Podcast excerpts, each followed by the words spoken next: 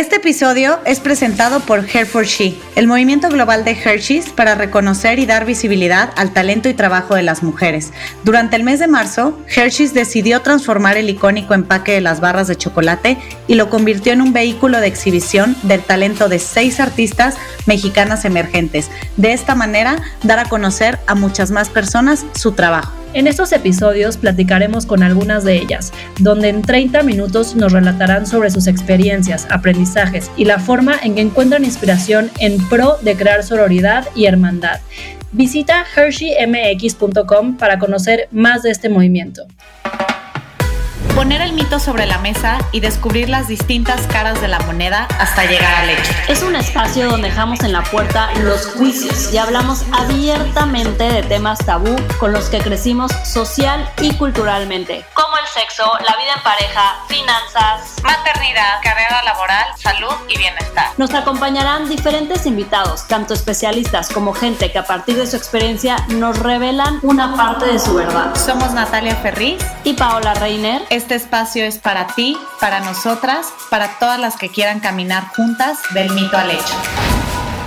Bueno, bienvenidas hoy a este episodio especial de Del mito al hecho y con esta iniciativa de Hershey's de Hair for She. Eh, hoy tenemos una invitada de lujo, es orgullosamente una mujer zapoteca originaria de Ixtepec, Oaxaca. Fer es escritora, geógrafa y montañista.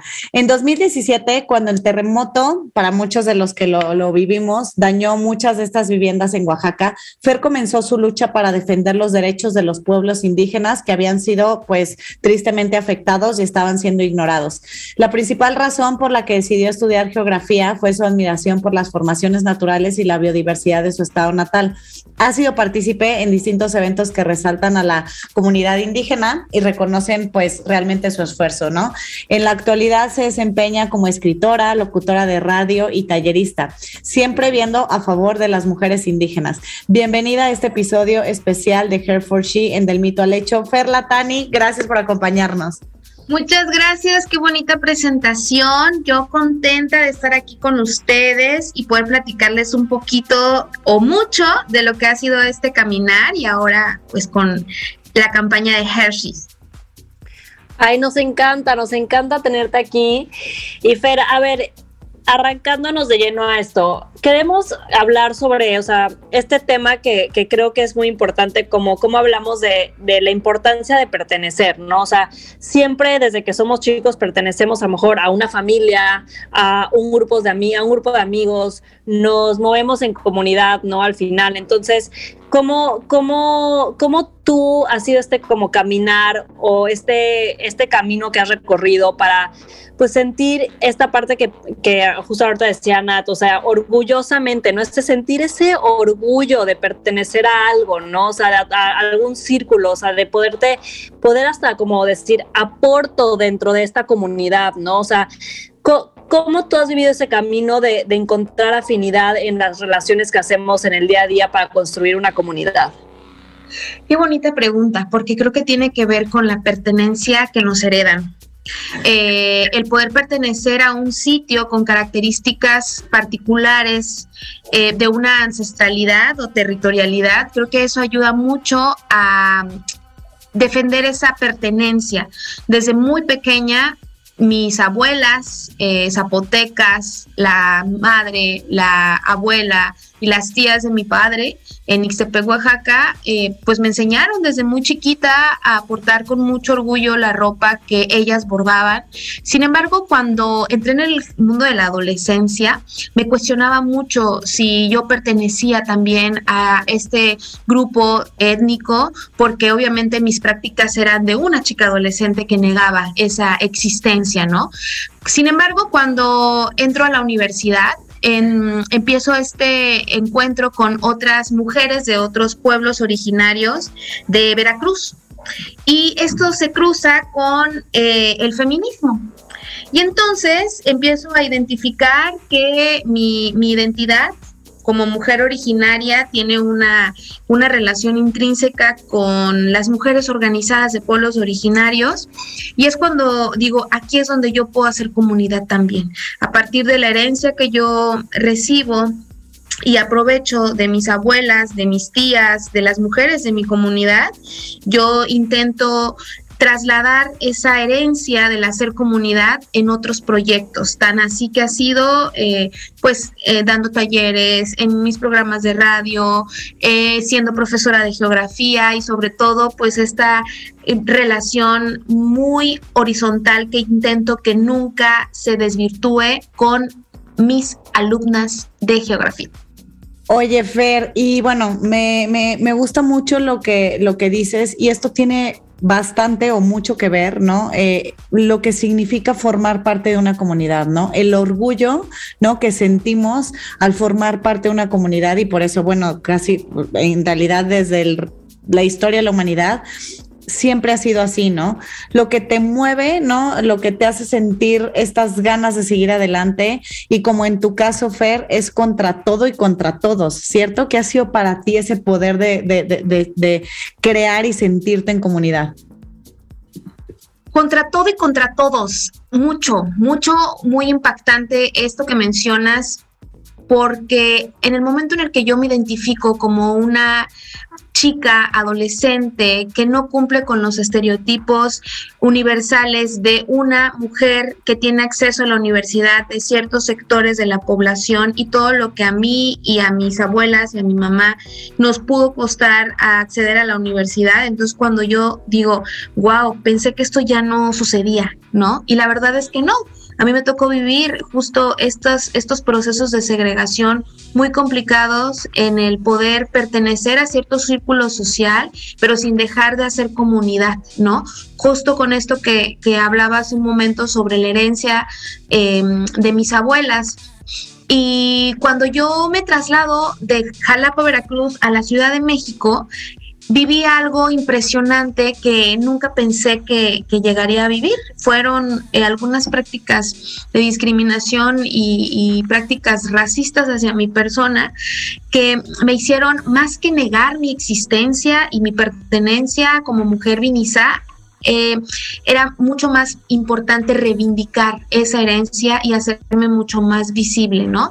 Y que esas esa herencia del hacer comunidad y de lo que me ha costado y lo que nos ha costado y de lo que nos sigue costando ser visibles y que nos reconozcan y que nos den voz y que ocupemos esos espacios que históricamente hemos sido desplazadas, pues era el momento de hacerlo visible. Y hablando justo de esta parte de, de, hacernos visibles, ¿no? O sea, de, de que nuestra voz sea visible, ¿no? O sea, tú, Fer, hoy tienes una voz, ¿no? Es, ¿qué, ¿qué puedo hacer con esta voz, no? Qué importante es esta parte de, o sea, ser visible esta voz, ¿no? Y a veces pues restamos la importancia del poder que tenemos al momento de expresarnos, ¿no? Em, a mover algo a través de nuestra opinión, a mover algo a través de lo que comentamos, hacia lo positivo o hacia lo negativo, ¿no? Eh, tú, Fer, ¿cómo has hecho que, o cómo has confiado en el poder de tu voz, o a dónde te ha llevado este poder de tu voz?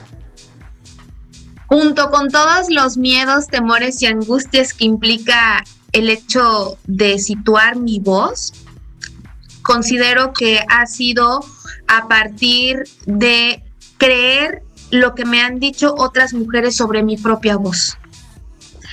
Para mí esto es un ejercicio muy genuino sobre hermandad y solidaridad entre las mujeres, sororidad. El hecho de que alguien más, persona, mujer u hombre, o persona en sí, te diga, tu voz tiene este impacto tan trascendental que está moviendo algo en las conciencias o en las prácticas de otras personas. Particularmente mi voz ha servido, considero yo, a partir de mi, incursión en la escritura, em, ha servido para visibilizar tres cosas. Primero, la geografía no como una ciencia enciclopédica, sino como una ciencia poética del territorio. Dos, eh, las mujeres indígenas, las mujeres en sí, con ciertas categorías y particularidades. Y tres, eh, la voz y la organización de los pueblos originarios. El hacer de los pueblos originarios, de los pueblos indígenas, que es importante que se visibilice y que no precisamente tiene que ver con lo que se dice muchas veces como en los medios de comunicación oficiales, como en las revistas, en determinados libros, en determinadas em, eh, redes sociales, eh, personalidades, ¿no? Que hablan sobre esto, incluso políticas públicas o programas institucionales. Creo que es momento de que nosotras, nosotros, nosotros seamos los que hablemos sobre nuestra experiencia de habitar esta, hacer comunidad en pueblos originarios. Pues es que en realidad, bueno, en todas las en las diferentes comunidades somos nosotros los principales voceros, ¿no? Como que generalmente estamos esperando en tu caso, yo sé que eres, digamos, líder, ¿no? De toda una comunidad y, eso está increíble, pero a veces sí tiramos un poco, no sé si decir la flojera, pero estamos expensas de que alguien más lo haga y te das cuenta que tú eres ese portavoz importante y que, y que tienes que, que, que que hacerlo valer, pues, o sea, que no, no, es nomás como, bueno, pues me voy a esperar a que a lo mejor alguien más acarree eh, a, todos, ¿no? Justo, sí, y, y, creo que esto se complementa con, con creértela, o sea, creértela a ti misma, ti mismo, que tu voz sí tiene una potencialidad muy impactante, pero eso no quiere decir que eh, se construyan relaciones no horizontales entre los integrantes de la propia comunidad, ¿no? O sea, es como esa delgada línea en el que una voz está siendo visible, pero esa voz va a servir para que las otras voces también lleguen a ser visibles y no para que solamente esa voz, mi voz, sea la única que se escuche. Exacto, y parándome un poco en, en ese punto, Fer, la realidad también es de que históricamente, ¿no? Nosotros, bueno, todos los que, todos los que estamos aquí, que somos mexicanas, ¿no? Hemos tenido como este mensaje que siempre hemos sido como pues conquistados, ¿no? Este, manipulados, este, que hemos tenido como que seguir ciertas cosas o ciertas reglas donde a lo mejor no, no, no eran lo que nosotros queríamos o esperábamos, ¿no? Pero en realidad, todo esto que nos estás platicando, Fer, y mientras lo, hablabas, yo decía, claro, o sea, eso yo lo he vivido, por ejemplo, como mexicana, como mujer, o sea, no, que, que, no, o sea, bueno, como nos han calificado desde toda la historia como el sexo débil y ahorita estamos en una lucha y seguimos en ella, creo que hemos ido avanzado bastante y falta todavía muchísimo más por hacer, ¿no? Pero también pasa, digo, personalmente, creo que eh, no sé, lo que las que nos están escuchando creo que lo pueden vivir todos los días, ¿no? Que a veces luchar por lo que crees sin morir en el intento, pues se torna a veces complicado, ¿no? No, no, no todas las veces tienes como este drive y esta, estas ganas y a veces estás pues un poco más hacia abajo y a veces dices, bueno, pero tengo que seguir, ¿no? Eh, ¿Cómo sabes en realidad, ¿no? Que tu lucha está generando un impacto y al final tomar esa decisión de no rendirte, no darte por vencida y cuáles han sido para ti, Fer, como tus mayores momentos de resiliencia? Híjole, mis mayores momentos de resiliencia para saber que sí estoy aportando algo trascendental. Creo que los encuentros con más mujeres, encontrarme con más mujeres y que sin importar como lo que has hecho, lo que has aportado, lo que has construido, escrito, publicado, participado, no es lo que en realidad representa a esa mujer, sino son sus emociones, sus experiencias y por supuesto todo lo, doloroso que hemos encarnado, como bien mencionabas, en torno al ser mujer.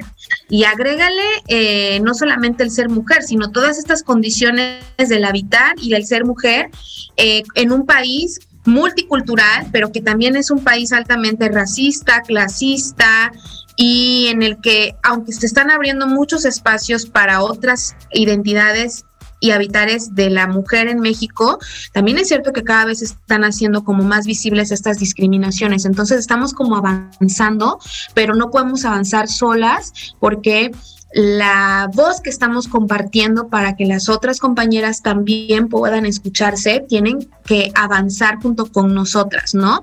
En este visibilizar de, todas las dinámicas de exclusión que, que, hemos tenido a lo largo de la historia y que gracias a que hoy muchas estamos teniendo estas pequeñas oportunidades, pues podemos ir como disminuyendo esa, esa pequeña brecha que, que nos aísla, ¿no? De las otras mujeres y sus historias. Sí, te das entender trabajo en equipo, pero sí, Pau, Sí, justo, trabajo en equipo. Sí, y entender que cada voz es diferente, ¿no? Al final, eh, lo hablamos mucho en, los episodios del mito al hecho, que, que como a veces eh, tenemos esta comparativa de, de de si hablaban de cómo sé si mi voz está teniendo un efecto o está teniendo un impacto sobre los demás, ¿no? A lo mejor este, mi voz no es escuchada por miles y miles, o sea, no soy una líder de opinión reconocida o no soy ahora un influencer o no soy, o sea, pero mi voz tiene un impacto en mi comunidad, ¿no? Lo que hablaba yo al principio, o sea, estamos hechas de, o sea, de nuestros pequeños círculos sociales familiares y empezar a tener una voz desde ahí, o sea, tiene una importancia. Creo que también tenemos que dejar de, de, de como decía Nat, de la parte de dejarle al, lado hacer eh, que tenga un efecto o que tenga eh, o sea, dejar que, no sentirnos como, como si nuestra voz no valiera porque el, bajo o alto impacto que pudiera tener, ¿no? Eh, creo que cuando tú empezaste, Fer, no era como que eras una líder de opinión, o sea, empezaste teniendo una voz en, tus, en tu propio círculo, en tu núcleo, ya sabes, y de ahí se fue expandiendo, ¿no? Y justo a partir de que otras mujeres creen eh, en ti, en esa voz, eh, en esa lucha, es que se va abriendo como este canal y es bien bonito cuando otras mujeres nos reconocemos entre nosotras mismas, porque somos nosotras las únicas que podemos abrirles esos caminos a las otras mujeres. 100%, Fer, como este tema de, de sororidad también creo que es como súper importante. Y te quería preguntar, como en el tema, o sea, de automotivación, o sea, como, ¿cómo, o sea, justo para construir estos lazos y justamente que para que estas otras mujeres empezaran a creer en ti, en creer en lo que estabas diciendo, en confiar, porque también es un tema de que empiezan a confiar en lo que dices, a confiar en esta voz, ¿no?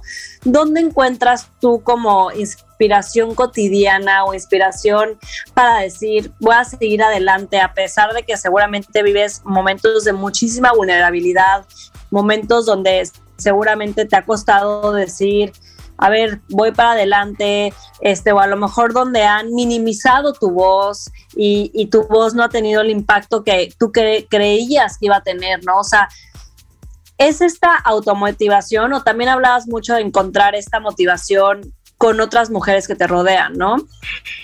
Sí, la verdad es que eh, encontrarme con otras mujeres que me rodean y que muy bonito esto es que no precisamente todas tengan que ser mis amigas sino las mujeres que admiro y que cada que tengo la oportunidad se los hago saber. Esto también ha sido un trabajo de constante reflexión porque no era algo que yo hacía, como decirle a alguien, a alguna mujer que yo la admiro, no es algo que yo lo hacía, ¿no?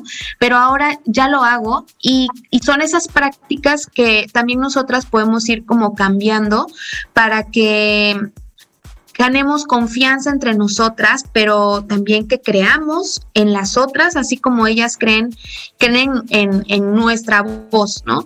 Y principalmente creo que hay un sector de la población femenina, o sea, de mujeres, que a mí me, me alimenta el alma eh, y son las, las adolescentes, las juventudes las infancias. Trabajo con, adolescencias y con un pequeño sector de las infancias, en mi labor como, como geógrafa, como profesora de geografía, todos los días tengo una motivación distinta eh, para transmitir una geografía desde las emociones. El simple hecho de reconocer la fortaleza de las montañas, de escribir sobre las formaciones de las nubes, sobre cómo relacionan una erupción volcánica con su estado de ánimo y su ser mujer. Todo esto que yo hago en mi labor como tallerista y profesora y después lo traslado oficialmente como, como escritora, digo, wow, esto es de verdad lo que me motiva, ¿no? El reconocimiento de nuestra naturaleza y cómo podemos trasladarlo a una estrategia eh, de enseñanza o también a, eh, a la escritura. Y también yo creo, Fer, porque, bueno, eh, personalmente pienso que tenemos, habrá gente que no lo comparta, pero como generación, ¿no? Esta responsabilidad de dejar como un mejor camino y unas mejores enseñanzas para las nuevas generaciones. O sea, eh, Pau y yo somos mamás de niñas, ¿no? Este, que invariablemente, indudablemente, eh, lo que pensamos todo el tiempo es cómo no solo dejarles un mejor camino, sino cómo construir valores y narrativas en ellas que también generen mejor camino para otras mujeres y para otros seres humanos, ¿no? Definitivamente. Y las mujeres y los seres humanos son parte del el planeta Tierra y el planeta Tierra es naturaleza y la naturaleza es ecosistémica y hay un cúmulo de energías que tenemos que compartírselos a, las infancias, de que defender la vida es defender a la tierra. Claro. Oye, y por ejemplo, ahorita que dices, no, o sea, obviamente sí, eh, las nuevas generaciones y, tener como este, este foco, pienso mientras hablas de pues de la naturaleza, de la tierra, ¿no? De, de, conectar con esta otra parte, ¿cómo poderles transmitir y de hecho, ¿no? tener este, este vínculo con estas nuevas generaciones que no sea solo a través de la tecnología, ¿no? Sino como a través de todo este aprendizaje que tiene que ver de donde venimos, ¿no? Que es nuestro, o sea, nuestra tierra, nuestra, nuestra naturaleza y demás. Me parece un, un reto complicado. Mucho, muy complicado. Habitualmente, como, como profesora y tallerista, lo que me gusta mucho compartir es una em, una práctica que yo nombro la poética del territorio y es detenernos a observar cada minucioso detalle de, de, nuestro alrededor, de nuestro entorno y prestarle atención a lo que nos han dicho que no es bello de la naturaleza como quizá los gusanos, las hormigas, las piedras que habitualmente nos han dicho en la escuela de que no tienen vida porque es un bien no renovable, ¿no?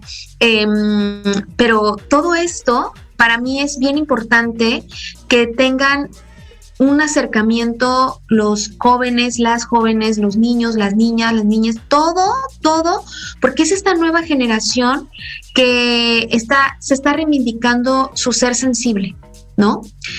Porque cuando ya somos adultos, mm, como que a veces negamos ese ser sensible, ¿no? Esa hipersensibilidad con la que nacimos y el madurar nos ha dicho, híjole, no está bien sentir tanto, no está bien sentir tanta tristeza, no está bien llorar tanto, no está bien ser tan vulnerable, ¿no? Y a veces como que se lo transmitimos un poquito como a, a, los que están abajo de nosotros, ¿no? Pero por otro lado también es importante que se reivindique esas emociones, porque es a partir de la sensibilidad que se le transmite a estos seres pequeñitos, pequeñitas, es que podemos hablar de una sociedad mucho más comprometida con la humanidad y con la naturaleza. Tan simple el hecho de permitirle el paso a una hormiga, es ahí eh, el compromiso de las nuevas generaciones.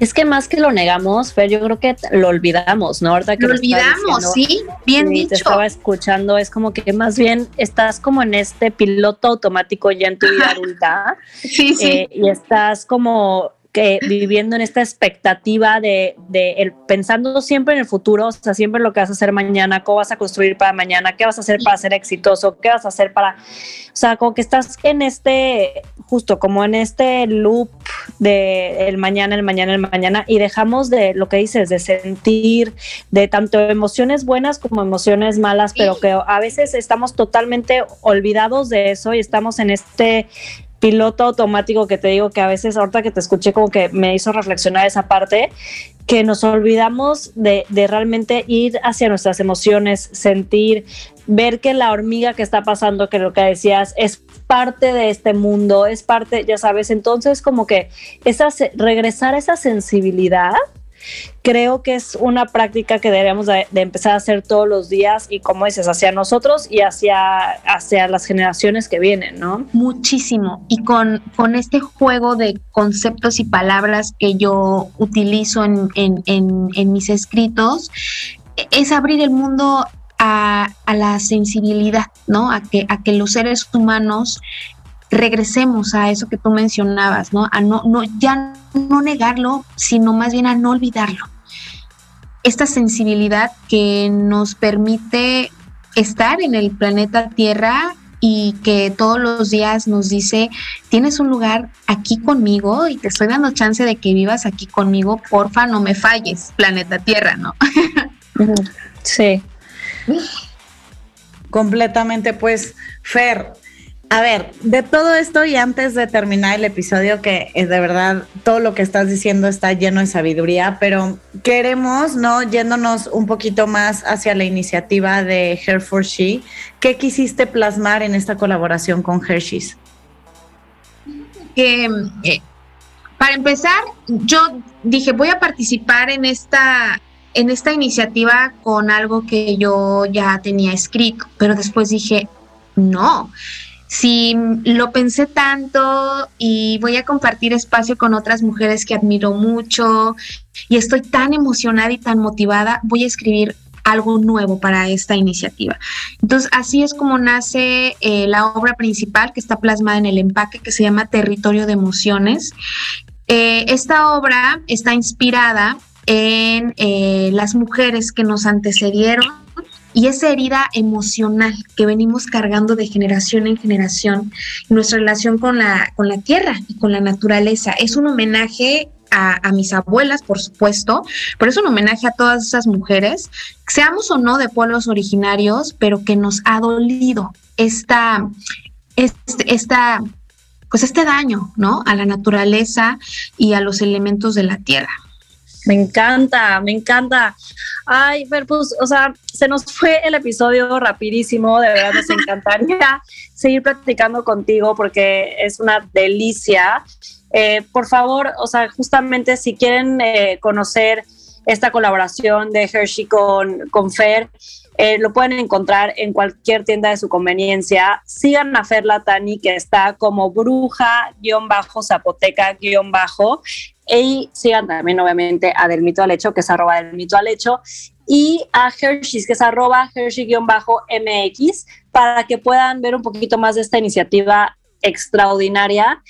Y pues muchas, muchas gracias Fer otra vez, muchas gracias a Hershey por otra vez por esta iniciativa. Y nos vemos en el siguiente episodio especial de Hair for She. Muchas gracias.